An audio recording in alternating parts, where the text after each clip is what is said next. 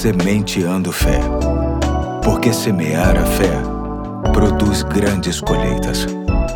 Aqui é o Pastor Eduardo, hoje é segunda-feira, dia 10 de outubro de 2022 e muito nos alegra ter a sua companhia no início de mais uma semana e para tanto vamos deixar mais uma reflexão com base no livro Indescritível, Devocionais sobre Deus e a Ciência, que está adaptada e será trazida pelo meu parceiro mais novo de projeto. Vamos ouvi-lo com carinho. E aí, tudo beleza? Sou Pedro Henrique, filho do pastor Eduardo e membro da Igreja Batista do Fonseca. Você sabia que se estivesse ao lado lado de alguém no espaço, gritando bem alto, essa pessoa não veria nada. E não é porque os capacetes espaciais atrapalham, mas sim porque as vozes viajam por ondas sonoras. E as ondas sonoras precisam do ar da Terra para viajar. Como não existe ar no espaço, as ondas sonoras não têm como viajar até os nossos ouvidos.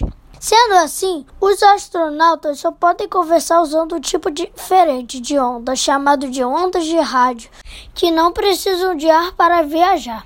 Deus, porém, não precisa de ondas sonoras, o mesmo de ondas de rádio, para nos ouvir. Isso acontece porque são as orações que levam as nossas vozes a Deus. O Deus que criou o universo, que criou a nossa voz e todas as ondas que fazem a nossa voz viajar, conhece tudo que pensamos antes mesmo de falarmos. É como lemos no Salmo capítulo 139, versículo 4, que diz: Antes mesmo que a palavra me chegue à língua, tu já a conheces inteiramente, Senhor. É por isso que podemos falar com Deus através das palavras da nossa boca, mas também através do nosso pensamento, pois até sim ele nos ouve perfeitamente. Se podemos falar com Deus com tanta facilidade, por que não oramos mais vezes? Pelo menos parte da resposta está nas nossas distrações e nas nossas ocupações. A escola,